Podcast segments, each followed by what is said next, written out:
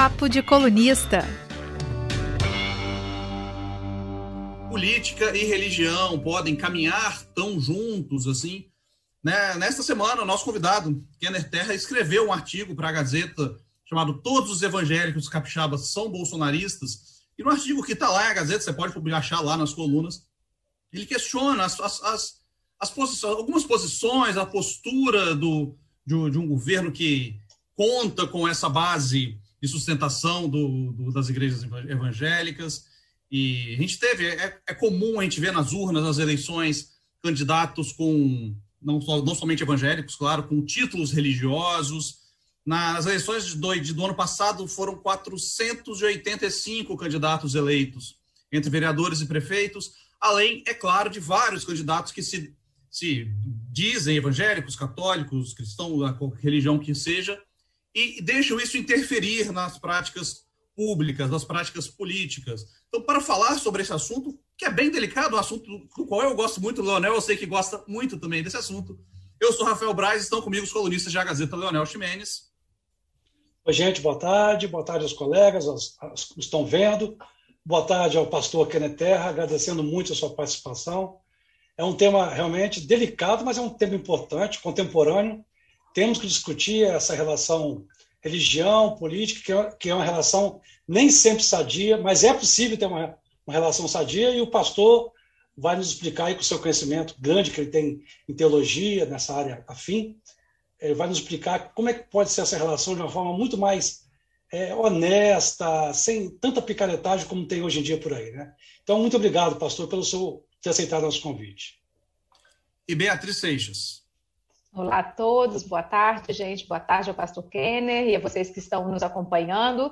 Espero que eu consiga ficar aqui com a câmera sem dar problema até o final do nosso papo, mas ela está dando alguns indícios de que realmente pode pifar, mas acontece, né? Estamos no ar e se acontecer, os meus colegas aqui continuam com o Kenner. Mas eh, sejam todos bem-vindos ao nosso papo de colunista e especialmente né, o Kenner que está aqui para debater um pouco, trazer um pouco do olhar dele é, né, e de todo o estudo que ele faz em relação a esse tema aqui para a gente nessa tarde. E claro, conosco, Kenner Terra, que é pastor, professor, escritor, secretário da Associação Brasileira de Pesquisa. É pesquisa da Bíblia ou pesquisas bíblicas, Kenner? Primeiro, boa tarde. É, bem-vindo ao nosso Papo de Colunista. O seu áudio está fechado. É, muito obrigado pela, pela, por aceitar nosso convite, pela disponibilidade. Pronto. E agora sim. Agora a palavra é sua, né? é só é, é pesquisas bíblicas ou é bíblia, da Bíblia? É, Associação Brasileira de Pesquisa Bíblica. ah, tá. Eu, eu tinha pego errado aqui. Então, como é nosso, também dá, também é membro do, da rede latino-americana de estudos pentecostais, coordenador do grupo de pesquisas Linguagem da Religião. Então, Kenner, eu vou começar com a primeira pergunta básica para introduzir o nosso assunto. O que você acha dessa mistura de política e religião e se elas podem ou devem andar juntas? É possível uma relação saudável entre as duas ou é uma coisa que devem separar a igreja e o Estado? Né? Boa tarde. Muito bem, boa tarde. Boa tarde, Leonel, Rafael, Beatriz e a todas e todos que estão nos acompanhando. É um prazer estar aqui. Sinto-me muito honrado, é, aliás, para discutir um tema tão importante, tão fundamental. Estávamos aqui nos bastidores eu, Leonel, Rafael e Beatriz falando um pouco da realidade brasileira, e hoje é muito difícil você compreender o Brasil se não entender não só a religião, mas especificamente o mundo evangélico. Né? Você imagina aí que na década de 70, nós, os evangélicos eram 5% da população brasileira. Hoje, segundo o não censo oficial, mas um censo intermediário, são 30%. Ah, da população brasileira. É muita gente, né? é, uma, é uma realidade significativa. E alguns ainda afirmam que no futuro, até 2030, os evangélicos serão maioria, né? É, serão maioria desse, desse mapa religioso brasileiro, vão ultrapassar os católicos. Então, naturalmente, é difícil você, na prática, separar aqui religião e Estado. Em que sentido? Qualquer político que vai para a esfera pública, ele vai e carrega suas memórias, suas experiências, a sua perspectiva de vida. Ninguém na política consegue chegar a um nível de neutralidade. No entanto, ah, nós precisamos considerar algo fundamental dessa relação. Né? Não é eliminar a, os, as influências religiosas que esse político tem na esfera pública, mas este político, estes que estão na esfera pública, entenderem bem que se pensa a política num, num nível coletivo e, laico. Isso quer dizer, esta, este Estado ele não pode agir, ele não pode, é, ele não pode pensar a sua ação a partir de pressupostos e interesses de um determinado grupo religioso. Quer dizer, o Estado uh, ser laico, obviamente, não é eliminar a presença pública da religião mas sim se perceber como uma instituição que não pode agir, não pode atuar à luz de interesses de um determinado grupo religioso. Então, até a, a, o protestantismo, historicamente, não militou, por exemplo, para a eliminação da, da, do lugar da religião na esfera pública, não é isso. Mas a separação disso. É? Quando você acompanha evangélicos que confundem isso, que querem cooptar o Estado, querem que o Estado se dobre aos seus interesses, se dobre à sua moralidade, por vezes alimentada por uma perspectiva religiosa, eles estão traindo a história do protestantismo, porque o protestantismo é quem vai é, fortalecer esse horizonte da separação radical da igreja e do Estado. O que isso significa? A igreja não pode incidir sobre o Estado para que o Estado obedeça aos seus interesses. Por sua vez, o Estado também não pode atrapalhar a, a dinâmica e a existência e as práticas religiosas destes fiéis no seu cotidiano, no seu dia a dia. Então, assim, para preservação da democracia, né? Para que o Estado Democrático de Direito se efetive e não só seja um discurso, mas no seu funcionamento também ah, se mostre real. A separação radical entre igreja e Estado é fundamental, mesmo que os agentes políticos tenham aqui uma perspectiva religiosa que, que hora e outra, alimenta a maneira como interpreta o mundo. Então, ah, não há como eliminar a religião dos agentes que estão na esfera pública, mas a partir de uma democracia é, equilibrada, coerente, bem, bem, bem estabelecida, há sim possibilidade, necessitamos disso, de uma separação radical entre igreja e Estado. E, e pastor, qual que é a avaliação que o senhor faz em relação é, a, a, instituições ou líderes religiosos, né, que, que usam a influência que eles têm, né, é, é, o acesso aos fiéis a, e a confiança desses fiéis também, né, que, que eles têm para defender determinado governo? É, e, e, aí, especialmente, né, considerando os dias atuais, os exemplos que a gente tem, se, se, o senhor considera que aqui no Espírito Santo e no país nós estamos tendo casos né, de, de instituições e líderes religiosos que, está, que talvez estejam extravasando né, e, e não indo para a linha que o senhor acabou de citar, que é o que a gente gostaria, né, o que é o esperado. Como, como o senhor vê? Qual a percepção do, do senhor neste momento? Muito bem. Eu, eu leio com, com muita tristeza ah, especialmente a, a partir de alguns, uh, de alguns, de alguns exemplos últimos. Né? Obviamente, essa relação de poder entre igreja e Estado, isso, essa, isso não é novo. Não é? Hoje é o mundo evangélico, mas nós sabemos que a tradição católica também esteve envolvida o tempo todo nessa relação de cooptação e de, de poder. O que acontece é o seguinte: quando uma instituição ela representa um grupo, ela precisa tomar cuidado, especialmente aqueles que estão à frente dessa instituição, para que não venda uma imagem que não existe. E essa imagem, por vezes, é vendida com interesse de poder. É? Quando uma instituição ela se aproxima de um determinado projeto político partidário e dá a entender que este grupo a quem essa instituição representa está fechado com este determinado político, isso aqui é um ato antiético. E isso tem acontecido. Quando um representante de uma convenção aparece do lado de um, de um político qualquer e, e, permite a ideia de que esse político é um tipo de continuidade dessa instituição ou tem uma relação profunda de aceitação à crítica, ele está violando esse princípio de representatividade porque ele não representa a si, ele representa ao grupo, ele representa a instituição. Então, assim, nós temos visto nos últimos dias exemplos disso. Né? alguém que representa uma, uma instituição, se aproxima do, do atual presidente e fala como se estivesse falando realmente em nome dessa instituição, em um apoio a crítico. Isso é, é uma violação equívoco, é um equívoco à luz da história do próprio protestantismo, porque é, a, a, tradição protestante, ela que apresenta-se como uma instituição de pessoas que iluminados aí iluminadas por uma fé analisam o mundo, analisam a política, analisam as propostas, ela não pode fechar acriticamente com nenhuma é sempre necessário que tenha, que tenha um pé atrás, no sentido de um afastamento natural e necessário para as críticas, porque uma vez que você é, é, é, vende, vende a instituição, vende um grupo, você está colocando em risco, inclusive, a imagem desse grupo todo. Então, eu diria o seguinte, Beatriz. Ah, olhando a maneira como a, a igreja ou parte desta igreja tem se relacionado institucionalmente com um projeto político que se estabeleceu no país, isso é muito triste, porque revela pouca sensibilidade protestante, revela pouca compreensão da sua história. Então, assim, se determinado pastor ou líder religioso tem uma opção política, isso é normal, isso não, tem, não é um problema. O problema é quando ele representa um grupo, ou quando ele tenta falar em nome da igreja e dá a entender que esta igreja apoia determinado político. Um exemplo, eu fui pastor hoje, eu caminho numa comunidade e componho uma equipe pastoral.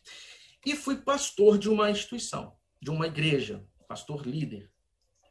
E na nossa igreja tínhamos políticos, é, candidatos a, deputar, a é, deputados, deputadas. É, na época das eleições para prefeito, é, nós tínhamos ali um, um, um, candidato que era membro.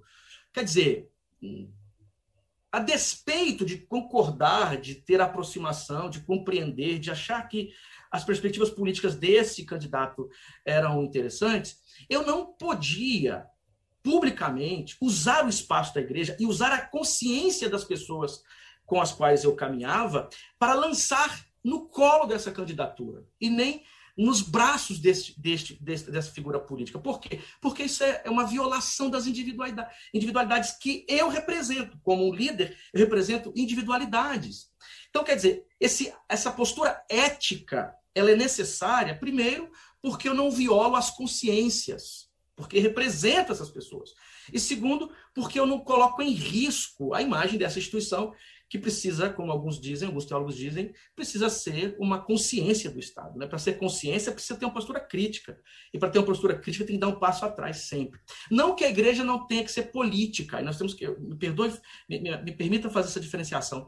Não que a igreja não tenha que ser política. A, a política é esse, essa atuação pública para o bem para o bem coletivo. Política tem a ver com saneamento básico, tem a ver com pobreza, com comida, com educação. Pelo contrário, a igreja que anuncia esse conceito de reino, ela precisa estar na esfera pública, é, pensando nisso como uma ação do próprio evangelho, mas não político-partidária. Eu não preciso é, é, ter um horizonte político-partidário para que eu faça, para que eu seja relevante ah, é, publicamente. Nem preciso é, esperar também entrar em política partidária para proteger a igreja. Esse tipo de, de, de perspectiva que acaba levando instituições e líderes a estas relações, no fundo, no fundo, é um pouco de. Ah, não sei se eu posso usar a expressão ignorância, um pouco de desconhecimento do lugar da igreja na esfera pública. Em outros casos, também um desejo de poder. No, no texto que o senhor escreveu. A pergunta, Beatriz. Não, claro, é, no, no texto, né, no artigo que o senhor escreveu para a Gazeta, inclusive, o senhor cita né, que a, a vinda recente do, do, presidente Bolsonaro aqui no, no Espírito Santo é, é, tivemos várias demonstrações né, justamente dessas representações que, que não deveriam acontecer. Então, assim, é, como realmente no dia a dia isso está muito inserido, né? É, é esse apoio, é, de alguns líderes, de, de, algumas, algumas pessoas em, em, relação a determinados políticos ou governos. Exatamente. Assim, é, e, e, e, teve dois momentos emblemáticos nesse encontro. Né? Um, um uso, uh, é, diria, irresponsável do texto bíblico. Porque, veja, para a tradição é, cristã, o texto bíblico ele é, ele, ele é fundamental.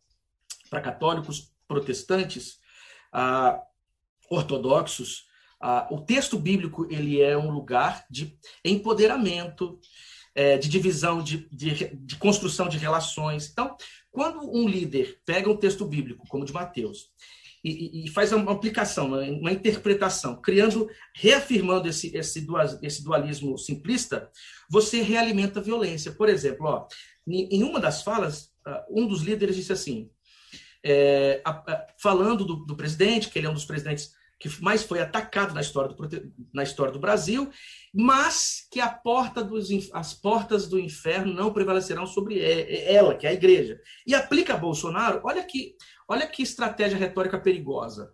Eu até coloco isso no artigo, porque ele transforma todo e qualquer crítico de Bolsonaro uma espécie de agente do, de, do demônio, do diabo. Talvez para quem não esteja no espaço religioso isso não faça sentido nenhum. Mas no mundo em que a figura do demoníaco, da igreja são figuras reais, aqui há uma estruturação de mundo profundamente violenta. Profundamente violenta.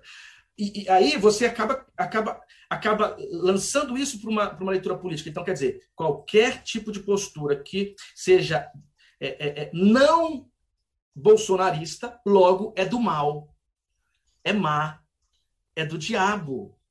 Quer dizer, esse tipo de estratégia retórica representa uma relação acrítica com, com, com qualquer governo que seja. E isso aqui é uma, é uma mistura perigosa, é um caminho perigoso e pode sim legitimar uma série de problemas e um ataque direto à democracia. Porque a partir daí, o Estado, então, estará se defendendo de quem? Do povo. É isso? Quer dizer, então, que o povo é, é, é, um problema contra o qual o Estado precisa se levantar, porque o que a gente faz com demônios? Né? Na, na, na, perspectiva religiosa. A gente expulsa, a gente elimina, a gente. Então, quer dizer, qualquer. A, democracia que é. Ela é estabelecida, inclusive, no contraditório, na, na, é, na oposição, a oposição é importante, então eu torno a oposição, eu torno a crítica um instrumento do, do, do demônio, do diabo. Quer dizer, essa, essa teologização às avessas, né? essa, essa construção retórica é, é falaciosa, além de ser anticristã, na minha opinião, e antiprotestante, é muito perigosa. E reflete mesmo essa, essa mistura. Olha, nós estamos acompanhando a CPI, a CPI é, lá no Senado, ó, um dos depoentes foi lá com uma placa de Isaías no peito. É interessante porque é, é, é, os senadores tiveram que fazer uma hermenêutica do texto para que aquele texto não fosse usado para blindar uma investigação séria. Então, o que, que, é isso aqui, gente? Isso não, eu, como evangélico, como pastor, não vejo como uma vitória. Ah, nós agora estamos tendo a Bíblia nos espaços públicos. Não, isso é uma derrota para a democracia. Democracia essa que a minha tradição militou por tanto tempo. Gente morreu para que o Estado Democrático de Direito se estabelecesse, protestantes foram perseguidos, exigindo que o Estado fosse, fosse neutro no sentido da sua escolha religiosa. Então, quando isso acontece, isso é um mal para todos, para nós protestantes, para o povo brasileiro, para a democracia. E se a gente não entender isso, vamos sentir no futuro o, o, a, a dor de não considerarmos o perigo pelo qual passamos agora. Perfeito. O Ken, eu queria colocar agora uma questão sobre a organização é, eclesiástica, ou a organização como se conformam as igrejas evangélicas. Né? Você falou na pergunta da Bia que tem pastor que vai lá no ato público, o presidente fala como se falasse em nome de todos os evangélicos. Né? Quer dizer, que procuração esse pastor tem para fazer isso? Né? E aí me remete à questão mais profunda que eu queria discutir com você, a questão de, da falta de uma liderança que unifique o movimento evangélico no Brasil e no mundo. Né? Quer dizer, a Igreja Católica tem esse papel no Papa, né? que é o líder universal, é chefe de Estado, e é aquela figura, a figura que encarna nele é de líder católico. Ele é o, é o, é o imperador supremo. É, a Igreja Católica tem uma estrutura monárquica, advinda do Império Romano, ela não desmente isso. Né? É, isso tem é, problema, mas também tem uma certa vantagem na questão da unificação da linguagem, da ação. diferentemente do que acontece com as igrejas evangélicas, né, que são assim milhares pelo mundo, tem até bairros que, que tem, tem igreja que um, um templozinho só, né, o cara se avora, se, se autodenomina bispo e vai falando. Quer dizer, isso, isso acaba no causando também um problema para o movimento evangélico, a falta de uma unificação, de uma unidade, de uma figura visível que lidere a igreja. Também não há problemas eh, num momento como esse, por exemplo, de uma manifestação política, porque eu imagino, pô, o pastor fala, pô, esse cara está falando no meu nome, eu não penso assim. Como é que pode esse cara falar desse jeito? Por favor. Bom, a, a, a pluralidade, ela tem ônus e bônus, né? É, quando nós pensamos nessa, nessa polifonia, essas muitas vozes, você tem o benefício da liberdade e da pluralidade, e ao mesmo tempo você tem a fragilidade dessas vozes todas que agora acabam é, falando à luz dos lugares que lhes interessam. Então, quer dizer, pluralidade é sempre um risco, não é? é sempre um risco. É, não tem jeito. É, é, não é? A tradição católica, a Igreja Católica, por mais que tenha vários movimentos, você tem no mesmo catolicismo a Opus Dei e a renovação carismática. Né? Você tem no mesmo catolicismo a, a, os, movimentos, os movimentos franciscanos e os, os movimentos hipertradicionais. E, e é tudo igreja católica. Sim, sim. Como você bem disse, você tem a figura do Papa que que não é não é também aceita facilmente por todos, mas há aqui uma sim, autoridade é, é, papal. Você, a gente tem o Francisco, nós acompanhamos o Papa Francisco, é, um episódio assim emblemático, aquele sínodo para a Amazônia, o quanto aquilo trouxe tensão no mundo católico, até no mundo evangélico, porque alguns evangélicos também participaram como, como visitantes. Né? Um membro do nosso, do nosso, da nossa rede, a, a, a Relep, esteve lá como ouvinte. Quer dizer, você tem aí uma tensão interna também, mas a figura do Papa, ou a figura da Cúria, de alguma maneira, cria essa unidade, pelo menos uma unidade aparente. No mundo evangélico isso não é possível porque a origem da tradição evangélica é plural. Quando nós falamos da reforma protestante, a reforma protestante não há, não há um movimento reformado. Lutero, que a gente costuma tratar como quase um, uma, uma narrativa das origens, Lutero é, é, um, é uma ponta no iceberg, e, e, e Lutero é um movimento dentro disso que se torna depois o protestantismo. Dizer, são vários, sempre foi assim. E com o tempo, a, por, por conta dessa, dessa, desse próprio princípio protestante, porque o princípio protestante ele, é um, ele tem em suas bases a ideia de uma negação do, da, desse, da, do autoritarismo, do poder centralizado. É, é, um dos pontos do princípio protestante. O que, o que gera por si, só, por si só agora vários movimentos. E esses pequenos movimentos também com seus pequenos papas, e seus pequenos reis, suas pequenas monarquias. Só que plurais. Então é, é, é difícil você você você pensar uma unidade evangélica, porque historicamente sempre foi assim. O que acontece, o que aconteceu e, e as tentativas é de grupos que tentam se articular para uma unidade, pelo menos na prática. Você tem os movimentos ecumênicos, é, os movimentos evangélicos na década de 90, 80, figuras como Caio Fábio e, e, e, a unidade das igrejas evangélicas no Brasil. Hoje nós temos evangélicos pelo Estado Democrático de Direito. Quer dizer, aqui em Vitória nós articulamos a partir de 2018 um espaço chamado Fórum Evangelho e Justiça, que tinha exatamente essa, essa proposta de trazer para perto pastores, pastores e líderes e eh, lideranças evangélicas que têm uma sensibilidade em relação aos direitos humanos. Então, há essas tentativas de, uma, de um lugar comum para grupos evangélicos que talvez tenham uma mesma agenda, mas é muito difícil. É por isso que não podemos generalizar. É, é por isso que nós não podemos católica... falar no evangélico, né? O evangélico. Isso. A Igreja Católica é tão hiperconcentrada o poder que eles têm uma, uma expressão em latim famosa, né? Roma locuta, causa infinita, causa finita est. Ou seja, o Papa falou, não se discute mais, e é assim mesmo, né? O Papa tem a última palavra em vários assuntos e se ele falou, decidiu lá um documento do Papa, uma bula, uma bula papal, acabou. Mas sobre o Papa, eu tenho outra questão, o, o Kenner.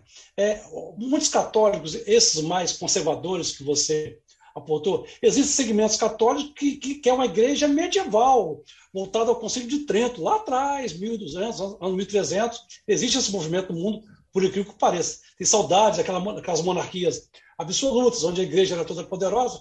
Eles, por exemplo, não aceitam a liderança do Papa, pós o Concílio Vaticano II, e esse Papa atual, especificamente, Papa São Francisco, ele é acusado, inclusive, de comunista, né? Uhum. Por muitos setores dentro da Igreja Católica. Eu queria saber nas igrejas evangélicas se esse fenômeno também acontece. É, há pastores mais avançados, do ponto de vista político, que, que também são chamados de comunistas na Igreja Católica, ou, ou, ou isso, isso não, chega, não chega a esse ponto aí? Hoje mais do que nunca, né? Porque. É, tudo, é... é tão fácil falar, tudo é comunista, né? No é, é, é, tudo comunista. Hoje, o que é ser comunista? Um senso comum. Ser comunista é, de alguma maneira, ter preocupação com é, agendas sociopolíticas. Hoje, ser comunista é ser crítico ao governo Bolsonaro. E é claro que tivemos um pequeno Entendi. problema, hein? O mundo em duas. Tá, tá, problema aqui, minha voz? Não, deu, deu uma travadinha, mas. Você falou em Bolsonaro, deu uma travada. O Bolsonaro travou. Foi coincidência. É, pois é. Então, assim. Quer dizer, hoje, basta, basta você é, ter uma postura crítica ao atual governo, pronto, você já é comunista. Mas qual é a lógica disso? A lógica é o seguinte: ela é antiga. E para o mundo religioso é muito mais fácil, o bem contra o mal. Não há complexidade aqui. Não há uma terceira via. Então é o bem contra o mal. Se você é de um lado, você é do bem. Se você é do outro, você é do mal. E este mal, desde a Guerra Fria, nós sabemos qual é, o comunismo. Então, quer dizer, é, é tanto que dá um tilt na cabeça de alguns quando você diz assim, não, eu estou fazendo críticas a, a, ao Bolsonaro, mas eu não sou de esquerda, eu não sou de esquerda, nem sou marxista, nem tenho perspectivas socialistas. Mas por quê? Porque é muito mais simples essa divisão. E, naturalmente, no mundo evangélico assim também acontece, e uma, agora com um teor bem, é, com um teor de sacralização de um lado e demonização do outro. Então, é muito comum.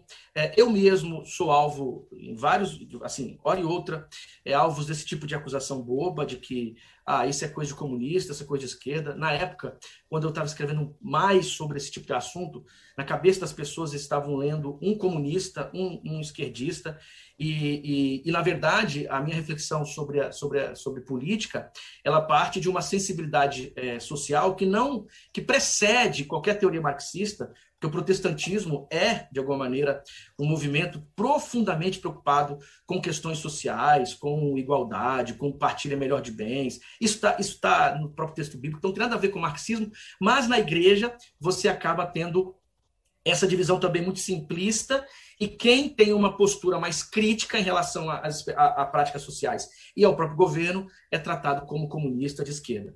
E, e, e mais, a, a, nós temos no Brasil vários movimentos e várias perso personalidades e vários grupos com posturas mais progressistas. E quando a gente fala de progressista aqui, é importante também é, explicarmos, porque progressista não é necessariamente de esquerda. Progressista tem a ver com uma leitura da realidade com, aberta a transformações, a perceber que as, que, as, que, os, que as relações sociais são historicamente construídas e podem ser transformadas. É você olhar para a realidade com uma perspectiva mais sensível, com um projeto político mais, é, é, mais justo. Isso é o progressismo. É? Então, você tem na, na, na, no mundo evangélico pastores e pastoras com uma teologia mais conservadora e progressistas politicamente falando. Porque Você isso tem... não é um fenômeno, isso não é novo, né? Eu lembro não. uma frase também famosa Dom Helder Câmara, saudoso arcebispo de Olinda e Recife, que dizia o seguinte: quando dou comida aos pobres, me chamam de santo. Mas quando eu pergunto por que eles são pobres, me chamam de comunista. Quer dizer, isso lá nos anos 60, 70, essa simplificação do debate político e teológico é, é, é triste, é muito triste, muito triste. É triste. E no Brasil, na América Latina, nós temos dois movimentos importantes mais para da Igreja Católica a teologia de libertação, mas não que não que não tenha a, a teólogos teólogas evangélicos e evangélicas na teologia de libertação. O próprio Rubem Alves, ele considerado o Leonardo Boff chegou a dizer que aqui conosco em Vitória que o que o Rubem Alves é o primeiro a falar de teologia de libertação e era um pastor presbiteriano, mas você tem a teologia da libertação, que é uma teologia católica. E a teologia da missão integral, que é uma teologia evangélica de pastores e pastores, pastores e pastoras latino-americanos que pensam a fé numa postura integral. Pastores de igreja que entenderam que o compromisso do, do evangelho é também com as estruturas de, de violência de poder. Quer dizer, você você dá comida ao pobre, mas há um sistema que produz essa pobreza. Pensar a fé também atingir essa, esse sistema de pobreza que produz a pobreza. Né? Você vai para além da pobreza e chega nas estruturas que produzem a pobreza. Isso está dentro do espaço evangélico. E outros movimentos cristãos que não se enquadrariam exatamente, ou protestantes evangélicos, que não se enquadrariam exatamente na missão, na teologia da missão integral, que tem essa mesma sensibilidade progressista. E, e temos representantes políticos assim também, falando em política partidária. Né? Você tem em São Paulo, vou dar alguns exemplos aqui. Você tem em São Paulo o, o, o Carlos Bezerra, que é do PSDB, é, um, um, ganhou prêmios por, por, por combater o trabalho escravo. É, foi parar na ONU para discutir isso, e ele, um, um evangélico, um, um, vereador, foi deputado. Você tem mulheres evangélicas com uma postura muito mais progressista em termos políticos. A Ava Santiago, que é uma vereadora de Goiás, é, é, assembleiana, pentecostal. A Isa, que é uma vereadora de Macaé, negra, jovem e evangélica.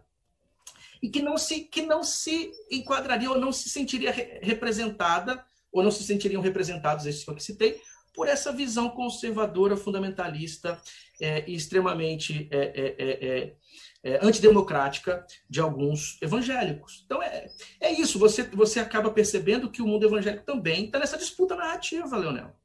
É uma disputa narrativa.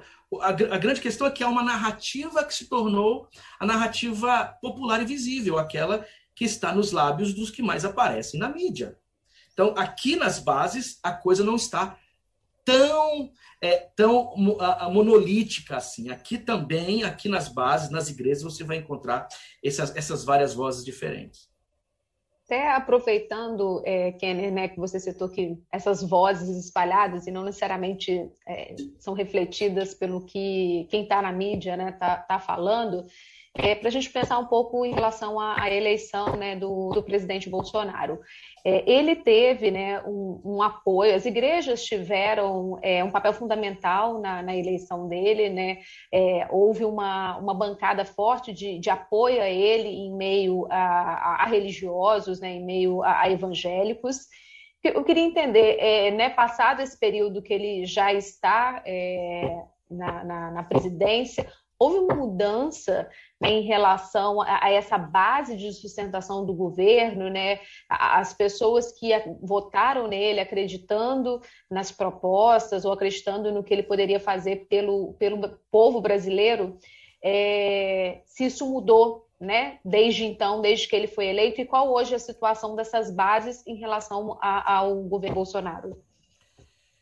Muito bem, Beatriz. Algumas pesquisas mostram que, este apoio evangélico diminuiu. Você tem, uh, eu acho que foi mês passado, uma das pesquisas dizendo que uh, os evangélicos, 41% em 2022 votariam em Lula e 32% em Bolsonaro. Então você tem aí uma redução.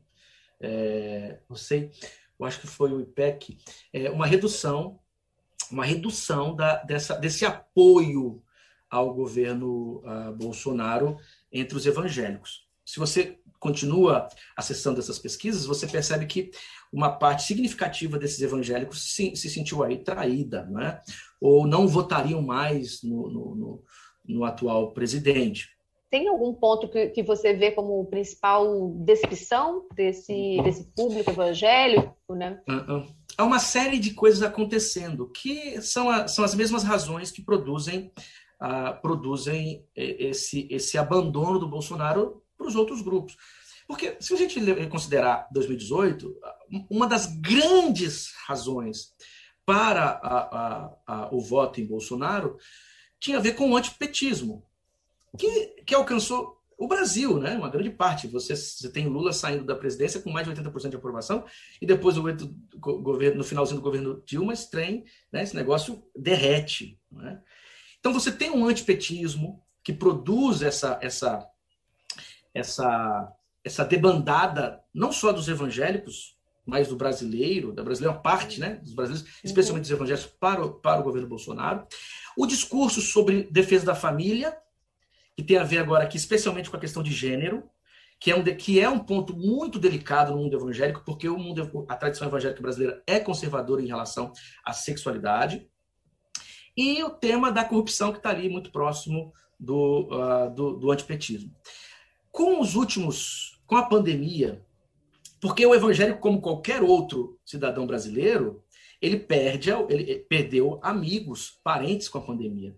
Como qualquer outro cidadão brasileiro, ele, ele viu a, a, a, o derreter das, das, suas condições econômicas. E ele está acompanhando algumas, de alguma forma, a, CPI e esses escândalos. Então, tudo isso vai criando uma, uma, uma, uma, um pouco de senso crítico, assim como vai criando o senso crítico para os demais brasileiros e brasileiras. O evangélico ele vai seguindo este mesmo este mesmo rumo. Então a, a, a, a CPI essas coisas que a CPI tem, tem apresentado, as últimos, os últimos indícios de corrupção do próprio governo da família Bolsonaro, essa, essa, essa, esse sentimento de traição especialmente por conta da corrupção. É, todos esses fatores contribuem para que a, os evangélicos, e não só os evangélicos, os brasileiros e brasileiras comecem a diminuir o apoio. Mas, infelizmente, é, esse apoio ainda acrítico diante de tudo isso, a, a grande parcela desse apoio acrítico está entre os evangélicos. Os evangélicos ainda são o, o, grande, a grande, o grande lugar bolsonarista, e é por isso que ele investe tanto, é por isso que ele continua uhum. com o mesmo discurso, é por isso que, que ele que ele fala em terrivelmente evangélico, né, para o Supremo Tribunal Federal. Ele está jogando com este que ainda é o público dele. Uma vez eu até, é, eu não sei se eu estou correto, não sei se vocês concordam comigo. A, a política bolsonarista, Bolsonaro e seus filhos estiveram a cavalo com o sistema de milícias eh, do Rio de Janeiro. É, e isso nós não conhecíamos, porque, de alguma forma, não era próximo da gente. O, o capital político bolsonarista eh, teve uma mudança, né? É, ele, ele, ele, de certa forma, lavou o seu capital político com o discurso evangélico. Então, me parece que, os, que, o, que, o, que, o, que, o, que o, é, o eleitor evangélico hoje é uma, é uma grande fonte ainda, mesmo com essa diminuição, é uma grande fonte ainda para o bolsonarismo. É, hoje você não, você não tem uma congregação, né? Você não é mais um líder de, de, uma, de uma congregação. É, eu não sou pastor, pastor líder de uma igreja, mas compõe uma equipe pastoral. Quer dizer, eu estou junto com, com, uh, com outros pastores em uma comunidade de fé e também sirvo a várias igrejas é, uhum. como... Ah, é mais para servir como base de sustentação para minha pergunta mesmo de como quer lidar com esses assuntos, como, por exemplo, você falou, a, a ligação da família Bolsonaro com as milícias, no caso, ou, ou tantos outros escândalos de corrupção, até escândalos dentro das próprias igrejas, que a gente já viu de algumas de é, prefeitos do Rio, Crivella, por exemplo, que prefeitura do Rio, né, tipo, é, elegeu, caiu, elegeu, caiu. Então, prefeitura, é, governo, tudo lá é terrível. Mas é, como lidar com isso dentro das próprias igrejas, que com aquelas pessoas que depositam essa fé, essa esperança naquelas figuras e de repente se veem sem chão. Como lidar com esse essa expectativa das pessoas? É, o espaço da igreja, sabe, Rafael, ali litúrgico, é um espaço também pedagógico. É? é um espaço pedagógico. E, só que é um espaço pedagógico que lida com outras, com outras categorias, outros temas. Né? Não é comum você, você, ou não deveria ser, o púlpito ser usado, ou o espaço da formação da igreja, para a promoção de política partidária. Então, você está numa igreja, você tem ali gente que votou, continua votando e votará no Bolsonaro, e gente que não votou, que tem problemas, e tem gente que dá mais para a esquerda, mais para a direita, mais para o centro, mais para. Né? Gente que não, que não se, que se diz a política. Então, nesse espaço, você, você educa sobre justiça, você educa sobre o valor do evangelho, você educa sobre, sobre promoção da paz, você educa sobre salvação, você fala sobre a vida em Cristo, etc. A partir desses valores, as pessoas precisam fazer a sua própria interpretação e aplicar para a sua realidade. Quando há uma escolha como essa, e essa entrega à crítica, e acontece a decepção, nós precisamos, da mesma forma, tratar com respeito, com cuidado, com acolhimento, e, e tentar a, a, é, preservar no espaço da igreja essa pluralidade. Por isso que é importante que o pastor ou que a pastora não usem o espaço religioso para doutrinação em relação à política partidária. Porque viola, você está entendendo? Viola exatamente essa pluralidade. Eu tenho, eu tenho meu posicionamento. Eu, eu, eu nunca disse, eu nunca propus, eu nunca me manifestei dizendo ah, vote nisso, vote naquilo, vote nisso. A, a, a, o, meu, o meu lugar é é, o que eu preciso observar neste que agora está aí presente. Quer dizer, eu preciso ter uma, uma perspectiva crítica. Crítica.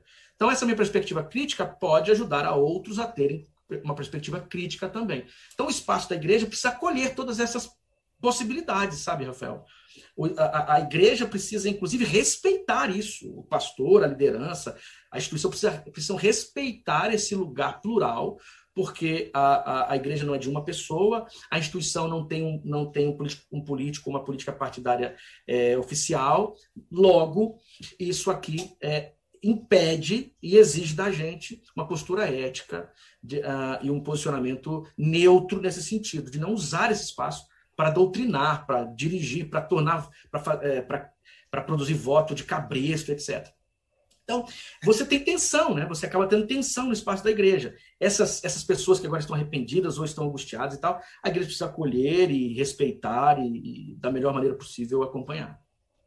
Até falando, voltando até um pouco à questão da, da intervenção, né? Ontem saiu a notícia de um, um, festival de jazz na Bahia, festival no Capão, que foi, né, o, a, o Mário Frias, secretário de Cultura, vetou o apoio da Lei Rouanet, um, um, festival que tem o apoio da Lei Rouanet há 10 anos, é um festival que acontece, essa é a décima edição do festival, porque o festival se dizia antifascista e pela democracia. O argumento dele foi que o objetivo e a finalidade maior de toda música não deveria ser nenhum outro além da glória de Deus e a renovação da alma. É, é, é quase engraçado você. Isso foi a justificativa técnica que ele deu no parecer. Tá? Então é, é quase engraçado, mas é também um pouco desesperador. Eu lido muito com cultura. Desde então, o Paulo Coelho e a Cristina Oiticica, a esposa dele, já se manifestaram e vão bancar o festival, com a única condição de que ele continue antifascista e pela democracia. Mas é, isso é, foi fantástico. Paulo Coelho, nunca critiquei, tá? Incrível, catuque para você. E é, é, o famoso não leu e não gostei, agora pode ser não leu e, e gostei. É, mas isso não aproxima, essa, essa, uma atitude como essa não aproxima é, o filme do, do Marighella, por exemplo, que passou, foi diversos momentos, que também, inclusive, tem o pastor Henrique Vieira também, que é um pastor com, ligado né, à, à igreja evangélica, com um pensamento mais progressista. Não nos aproxima de um, quase uma teocracia, no caso, de deixar essas Está tá, tá, tá interferindo na arte, está interferindo na produção cultural de um país. Obviamente, no país como o nosso, a presença da religião e agora da, da tradição evangélica é inevitável no espaço da cultura. Você, você encontra nas discussões culturais e nas pesquisas culturais do Brasil a identificação e trabalhos rigorosos e sérios mostrando que a linguagem pentecostal, inclusive, né, que é uma tradição tão importante do Brasil, presente na, na, na, na cultura. Né? Você tem, por exemplo, uh, um, um, cara fantástico como Carlos Nejar, que é da Academia Brasileira de Letras, uh, morou aqui no Espírito Santo um tempo, e ele é um pastor maranata. E é da cultura, quer dizer, esse não é o problema, a questão é essa. O que você citou é uma espécie de cooptação da cultura e, e, e, e conversão dessa cultura. Conversão ao quê? Conversão a um tipo de, de cristianismo hiperconservador. Isso é um risco, porque é, faz lembrar, assim, não sei se vocês estão assistindo, a, a, os, a, os, contos de Aya, conto de Aya, eu acho que é, você está no plural ou no singular. Beatriz adora. Beatriz, é, Beatriz adora, é, é, o conto de Aya favorita. da, da Margareth. É uma das minhas né? séries favoritas, embora não né, o que acontece nela, mas certamente... Deve te angustiar muito, né? Deve muito. te angustiar muito. Pois é. E o que é aquilo lá? O tipo de teocracia. Claro que é um. É um, é um é, é a, a Margaret. É, eu esqueci o sobrenome dela. Wood. Atwood. Hã? Atwood. Atwood, isso aí, a Margaret Atwood. Ela, ela, tem, ela escreveu outras obras é, que estão é, nessa perspectiva. Ela está ela tá, ela tá exagerando para comunicar, né? Quer dizer, ela está dizendo o seguinte: é, é, essa imposição de uma perspectiva teológica conservadora, ela pode produzir esse tipo é, de sociedade, né, esse tipo de claustro, esse tipo de violência. Então, quando um representante público, ele tem que entender uma coisa, ele é um representante da sociedade brasileira, do povo brasileiro, ele está ocupando um cargo público. Ele não está ocupando um cargo é, de uma igreja, de uma, de uma instituição religiosa. Um cargo, e esse povo brasileiro, ele tem evangélicos e não evangélicos.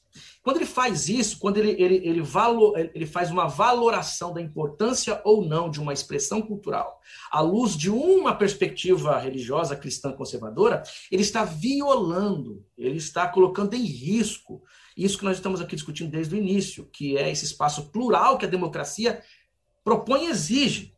Então, é, é muito. Isso é tenebroso, isso, isso é assustador, e isso também não me parece positivo para a tradição protestante. O pessoal não entende, é pelo seguinte, porque agora é alguém que está aqui com uma, uma espécie de agenda evangélica que, né, conservadora. Quer dizer, então se um, se um, se alguém, se outro, se o governo agora é, começa a ser habitado por pessoas de outras tradições religiosas, pensem, protestantes evangélicos, se eles fizessem a mesma coisa. Nós, os, os protestantes, viveram isso na história do Brasil, não é? Nós vivemos isso há um determinado tempo da nossa história em que a, a prática evangélica, ou a prática protestante, estava reduzida à experiência familiar, não poderia ter expressão pública.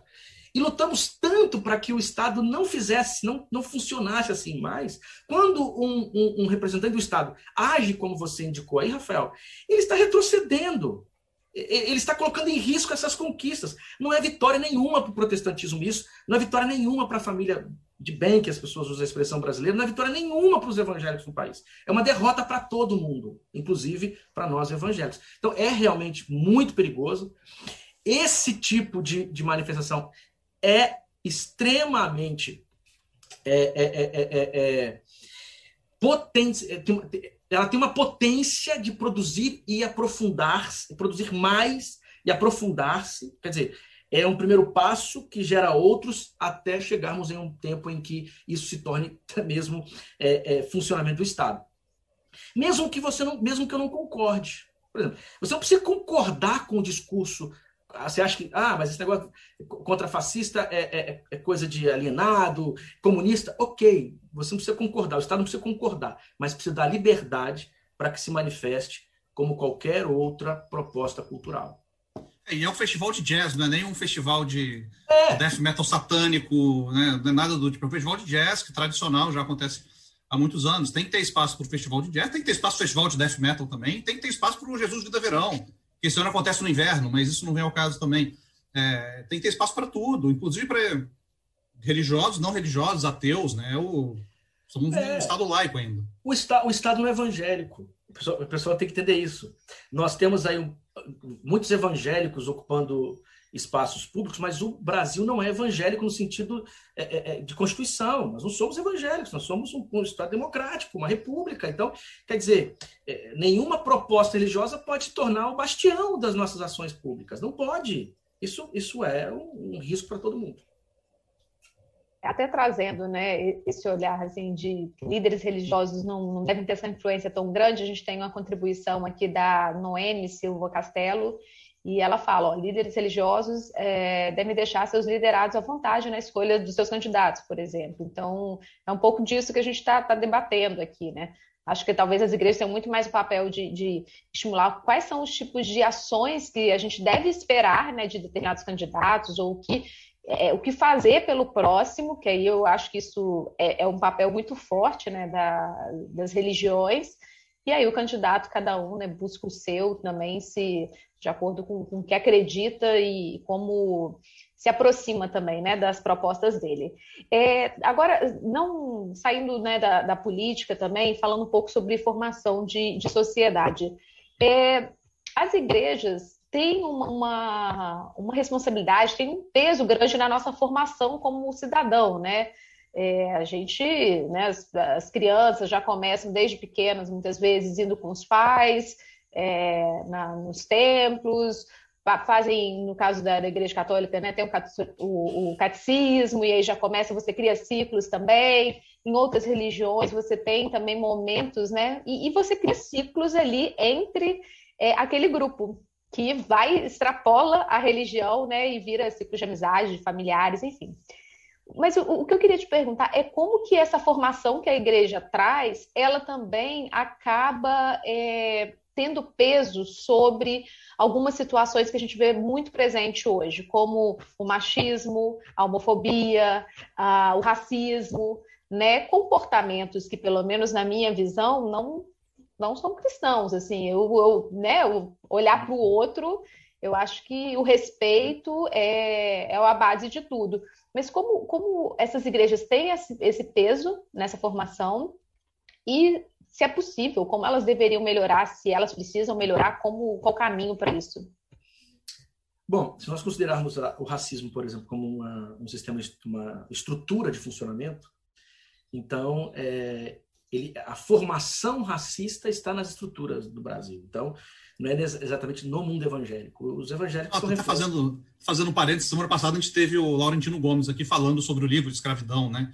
Ele até falou, ele, a, a Igreja Católica foi um dos pilares de sustentação do sistema de escravos no Brasil. Então é uma coisa que vem, realmente vem de muito antes, então a gente acaba perguntando, falando e, de evangélico. E, e Kenner, eu mas... acabo, é, desculpa, eu entrei aqui atrapalhando, é, atropelando o Rafael, mas quando eu, eu falo essa sua percepção, pergunto, e aí não é só de evangélicos também não, eu estou colocando isso na conta de, de todas as religiões, tá? Eu não estou uhum. querendo dizer que os evangélicos unicamente fazem essa formação, não. Mas as religiões como um todo, a gente ainda vê né, esse tipo de tratamento, às vezes, desrespeitoso ou preconceituoso em alguns espaços religiosos. É, quer dizer, de alguma é, é eu vou para a estrutura para chegar na, nos evangélicos, na religião. Porque a religião ela vai refletir isso. Né? A religião é um fenômeno social histórico-cultural. Então, é como um fenômeno, ela vai, ela vai dialogar, ela vai ser, ela vai estar nessa relação circular com, uma, com a forma como a cultura funciona. E no Brasil nós temos raízes escravocratas, coronelistas, machistas, homofóbicas. O Brasil é um dos países que mais matam travestis, homossexuais no mundo. Quer dizer, isso é um mal, isso é um pecado. Teologicamente nós chamaríamos de pecado. Porque mesmo que é, o, o, grupo não concorde com algumas práticas sexuais, a violência contra essas pessoas deveria ser um escândalo para esses grupos. Né? E, e, e, eu acho que a igreja ela, ela, ela precisa compreender isso. Bom, como você mesmo bem disse, Beatriz, é, a igreja ela é um espaço de formação. Ela é um espaço de formação.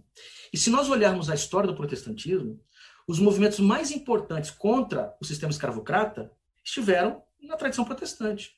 Você tem nomes como John Wesley, Wilberforce, que eu gosto sempre de citar, parlamentar inglês, que foi um dos grandes protagonistas de enfrentamento ao sistema escravocrata. Você tem, você tem a Cruz Vermelha, você tem os movimentos é, é, é, de direitos é, das mulheres alimentados por personagens protestantes. Você vai para os Estados Unidos, né? você tem Martin Luther King, que é um pastor batista.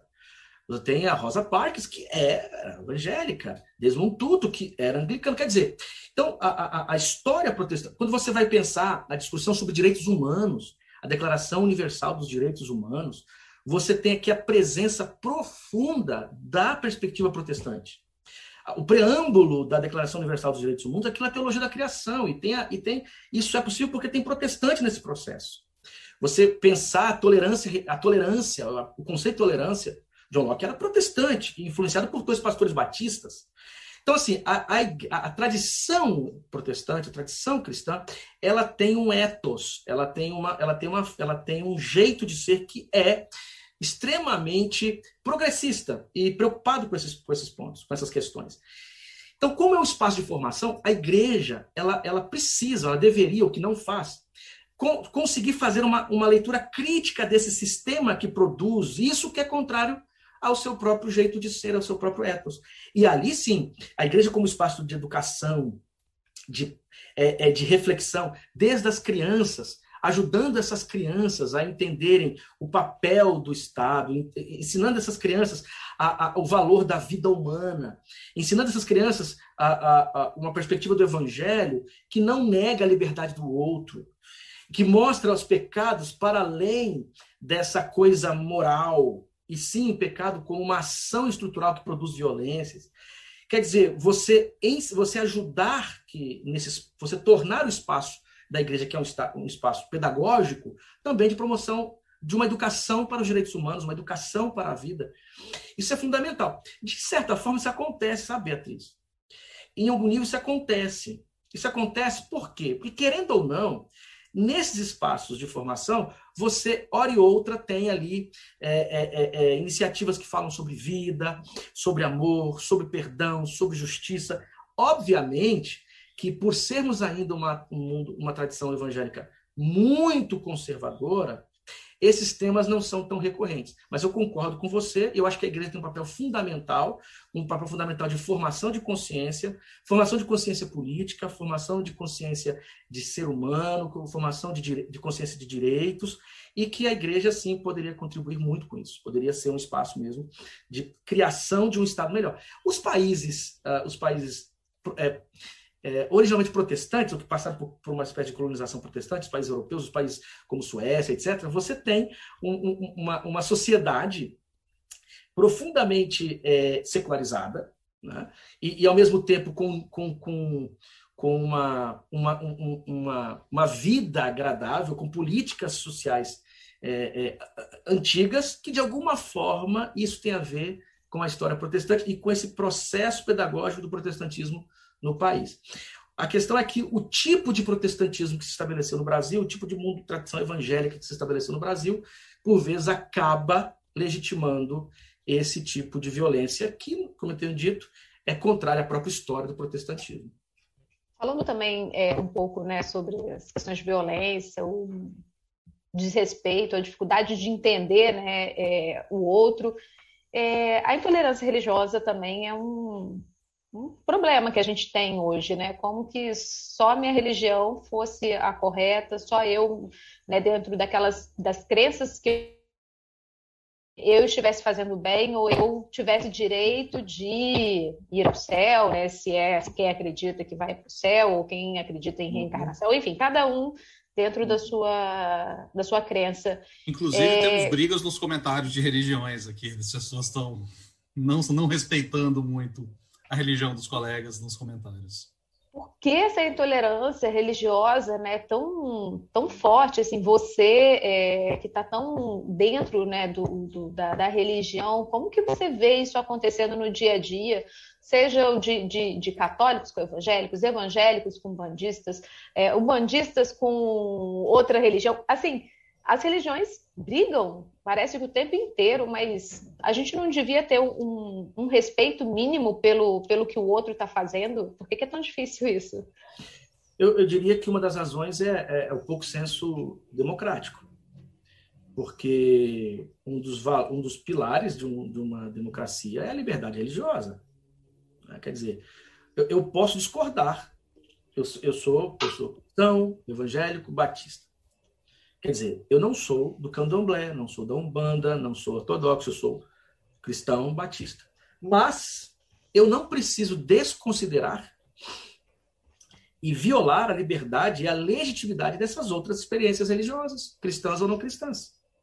Então, é, é, é, é, o pouco senso de democracia, de Estado democrático. O Estado democrático, ele ele tem um dos pilares, é, isso, é exatamente isso aqui. Ó. Está lá na Declaração também do Universal dos Direitos Humanos, a, a, a, a, tolerância, o, o, o, o, ser humano é livre. Eu, eu diria. Estão me, me, ouvindo bem agora? Tá. Sim, sim, sim. Perfeito. Então, esse é pouco senso de, é, de Estado democrático, sabe, é, Beatriz? E diria mais um dado aqui. Nós sabemos que no Brasil, Obviamente, tem evangélicos que são perseguidos, tem, na faculdade, que é lugar que são tratados com desconfiança. Provavelmente aqui nos comentários alguém esteja aí falando, ah, esse pastor e tal. Mas nós, mas nós é, é, em dados, sabemos que não são os protestantes perseguidos no Brasil. Né?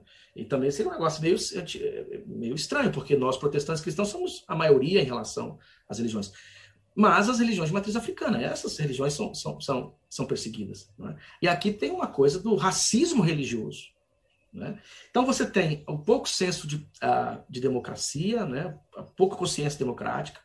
Você tem uma, uma coisa aqui do racismo que produz também esse tipo de perseguição. Eu não preciso concordar, você entende? Eu não preciso me identificar com aquela crença religiosa, mas eu posso respeitar e posso aprender. Então, essa incapacidade de perceber as suas próprias limitações, a coisa do, do racismo que produz esse tipo de violência, o pouco senso de, é, o pouco senso de democracia, e um negócio que, que, que, Foucault chamaria de vontade de verdade. Né? A, a vontade de verdade é um tipo de, de desejo de estabelecimento de uma verdade que por vezes ela, ela, se, ela se dá a partir da violência. Né? Eu, eu posso, por exemplo, é, é, dizer, ah, só há um Deus, ensinar para os meus filhos que só há um Deus, mas ao mesmo tempo não, não, não entender que aquele outro pai e aquela outra mãe precisam também que seus filhos aprendam isso.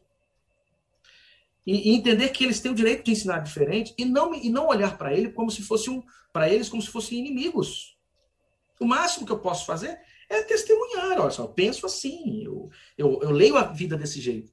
Quer dizer, então, essa vontade de, de verdade, por vezes, ela, ela se torna um instrumento mesmo é, de violência. Eu, eu acho que porque nós somos também é, é, muito jovens, uma democracia muito jovem, sabe, Beatriz?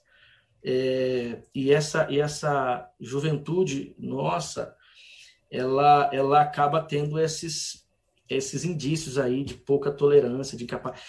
Pensar que ainda hoje no Brasil tem gente que entra numa, num, espaço religioso, quebra tudo em nome de Jesus, quer dizer, isso é inconcebível, é, isso é inaceitável. Isso não representa o protestantismo, estou dizendo isso mas é, representa uma incapacidade de, de, é, de ler o outro e, e, entender que o outro tem o direito de ter a fé que achar melhor. O que eu posso fazer? Ué, eu posso, no máximo, me colocar à disposição para o diálogo, para testemunhar, etc. E lutar por isso, inclusive. Lutar. Ó, os batistas. Os batistas têm uma declaração, têm uma declaração de fé lindíssima. Na declaração de fé batista, ele diz, ela se afirma essa essa rigorosa liberdade religiosa. Quer dizer, o, o, as pessoas têm a liberdade de escolher pela tradição de fé que acharem melhor. Mas por que esse texto negócio surge? Porque os batistas estão num contexto em que eles não estavam é, sendo contemplados. Ora, agora que somos contemplados, não vamos permitir que os outros também sejam? Que que hipocrisia, né? Quer dizer, quando eu sou perseguido, eu quero liberdade e tolerância. Quando agora eu estou no poder, eu imponho intolerância e, e, e diluo a liberdade? Né? Até fazendo Pastor. um parênteses, Leonel, rápido, a coisa da intolerância religiosa, não sei se quem está acompanhando a gente, você assistiu ao, ao documentário Caso Evandro, que está no Globoplay, que como as pessoas envolvidas no, no desaparecimento do menino Evandro foram é, criou-se, inclusive a mídia, nós, né, nossos colegas da época, criou-se uma, uma narrativa de ritual satânico e tudo, porque eram pessoas envolvidas com religião de matrizes africanas e nada além disso. Então, era, elas foram sacrificadas para dar poder, foi criou-se uma narrativa danada. Depois, anos depois, percebeu-se o equívoco que foi aquilo. Quem não assistiu ainda está no Globoplay, pode assistir, que é bem legal. O caso ué, do Evandro tá O Lázaro lá. agora também, ué, o Lázaro lá. Mesma coisa. Federal e, e em Goiás, Quer dizer, os caras misturaram algumas imagens de uma de, de, de, de, práticas de matriz africana com o Lázaro, aí já.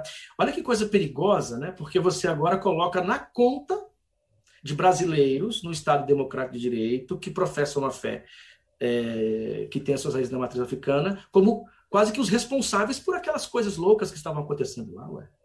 Quer dizer, isso legitima entrar. Então vamos entrar nessas casas, pegar essas mães e pais de santos e vamos consumir com eles para que outros Lázaros não surjam. Entende a, a, a, irracionalidade? É a mesma coisa que alguém chegar e dizer, olha, tá vendo o, o Eduardo Cunha? O Eduardo Cunha era evangélico, olha aquele rumo, olha só, tá vendo? Tá preso. Vamos, vamos agora lá.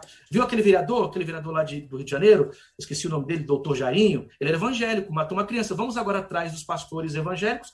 Vamos atrás do. Isso porque o Lázaro nem era de, de matriz africana. Mas só o fato de linkar linká-lo a essa, a essa tradição religiosa já, já cria, já, já, já, supostamente se legitima uma violência contra esses grupos. Aí o pessoal, agora eu vi vários vídeos de é, líderes de, das religiões de matriz africana aparecendo e explicando: olha, isso tem nada a ver com a nossa. Vê se um país que entendeu o que é democracia, uma coisa dessa seria possível. Entende? Pastor, você vai me permitir agora ler um trechinho de uma Bíblia para fundamentar minha pergunta. Tá? Paulo, em Efésios 4, 1, 6, ele diz o seguinte: Há somente um corpo e um espírito, como também foste chamados numa só esperança da vossa vocação. Há um só Senhor, uma só fé, um só batismo. Um só Deus e Pai de todos, o qual é sobre todos, age por meio de todos, está em todos. Queria chamar a atenção nessa parte aqui, ó. Há um só Senhor, uma só fé, um só batismo. Aí eu queria per perguntar a você: você acredita numa futura união de todas as correntes cristãs, incluindo protestantismo e catolicismo, que é uma meta que muitos setores perseguem, mas a gente vê que é muito difícil? Qual a sua opinião particular sobre isso? Impossível. Impossível. Inclusive, há uma, há uma, há uma, há uma, há uma proposta escatológica que acredita na vinda de um ser, de uma figura governamental que vai unir não só os cristianismos, mas todas as religiões. É, é, é meio que uma utopia, né? de que todos os grupos. E eu não sei se, se isso é, seria, se seria bom também, não, tá? Eu não gosto muito de uniformidade, monofonia, eu não gosto disso. Eu gosto de. A pluralidade é, é importante porque ninguém tem ninguém é capaz de acessar tudo da realidade. Nós precisamos de multiplicidades porque essa realidade, essa realidade nos esgota. Então, a fé é muito mais que está lidando com o transcendente, com o sagrado, com o além. Quer dizer, é, uma única voz, não sei se seria bacana. E não, o que a gente pode sonhar, Leonel, é com uma relação mais amorosa, mais respeitosa, uma unidade no sentido é, de, de aproximação em, a, a, partir de um propósito comum. Agora, uma unificação de todas as igrejas católicas, protestantes, é muito difícil. Especialmente porque ah, nós estamos em outro paradigma. Né? Você tem aí a modernidade, que, que, que, que rui ah, na, na primeira metade do século XX, esse novo tempo, né, que nós chamamos de hiper, pós ou, ou contemporaneidade, né, pós-modernidade, ele, ele, ele é exatamente um espaço da, da, dos dialetos. Né? Tem um filósofo chamado Vátimo que diz que é a libertação dos dialetos, do saber local. Então, tudo isso aqui produz uma cultura muito plural e, e, e um olhar sobre a vida uh, é, muito uh, uh, antimonofônico. Né? Então é muito difícil um futuro em que todas essas igrejas se tornarão uma só. Quando Paulo fala isso em Efésios, ele não está pressupondo que, a, que surja uma única igreja, porque o próprio apóstolo Paulo, que mandou várias epístolas, mandou epístolas para igrejas completamente diferentes e com as quais precisou trabalhar de forma diferente. Ele está dizendo o seguinte: ó, há um só Senhor, que é o Pai de Jesus Cristo, revelado em Cristo Jesus, que de alguma maneira conecta todos vocês que são tão diferentes. Mas ele não, ele não, ele não pressupõe uma, uma unificação desses movimentos todos, porque eu não acredito nem que, que isso realmente seria um, um, bom caminho, um bom caminho. Agora, o caminho que, que precisamos construir, e por mais que pareça utópico, é um caminho do respeito, do diálogo, né, da unidade, uh, dos lugares comuns, da, da crítica mútua, das reformas necessárias. Isso sim, isso eu acredito que não só seja possível, como é necessário. E é bom conversar com pessoas diferentes também, né? Não ficar dentro da, da, das nossas bolhas às vezes para entender. Eu, eu, gosto daquele cara, mas ele ele é de outra religião, ele é ateu. Por, que, por quê? Né? Vamos entender, vamos conversar. O que, que você pode aprender aqui? O que, que ele pode aprender com você? Ah, esse, esse diálogo é sempre muito importante e é por isso que a gente fez esse, esse papo de colunista hoje com, com o Kenner Terra. E o artigo dele que eu citei está lá em A Gazeta, só, só procurar também, está lá junto das nossas colunas, inclusive, de Beatriz, Leonel e as minhas. E eu acho que queria agradecer a presença de todo mundo que acompanhou, a presença do, do Kenner Terra também. É, esse, esse, papo ficará disponível aqui no YouTube, aqui em, no Facebook de A Gazeta. Será transformado num podcast também depois para consumo de plataformas de áudio digital. E queria deixar o pastor uma palavra, se, se eu quiser falar alguma coisa para quem está nos acompanhando, o espaço é seu. Bom, quero agradecer, agradecer o Leonel pelo, pelo convite, pela amizade, conhecer aqui o Rafael, a Beatriz, tem um Fala que está com a gente aí também nos bastidores, foi um prazer estar com vocês. E dizer que, que nós não podemos é, generalizar, tá? não existe só um tipo de evangélico no país. E não podemos aceitar que nenhuma instituição fale em nome dos evangélicos. Nós não temos uma figura papal. Nem, não que eu desrespeite a figura papal, mas nós evangélicos não podemos uh, permitir que ninguém fale em nome dos evangélicos. Nem mesmo uma instituição dentro de uma denominação pode falar por aquela denominação. Então, dizer que os evangélicos são plurais, e que eu acredito muito nessa pluralidade, é por isso que precisamos ter o cuidado para não tornarmos todos uma coisa, uma coisa só. E espero que Deus nos abençoe, que a gente consiga, de alguma forma, sair melhores desse lugar que nós estamos. A pandemia tem, tem atingido tanta gente, tem, tem mostrado tanta nossa fragilidade, e, e eu espero que Deus nos ajude e que, de alguma forma, saiamos melhores desse período. E foi um prazer estar aqui com vocês. É isso, obrigado, gente. Obrigado, Beatriz. Obrigado, Leonel, pela companhia. Semana que vem tem mais papo de colunista, mas será papo do colunista, porque vai estar só o Leonel com os seus convidados. Eu e Beatriz estaremos de, de férias. E Leonel vai monopolizar os programas aqui, então sejam preparados para menos piadas sem graça. Mas voltamos semana que vem com mais um papo de colunista.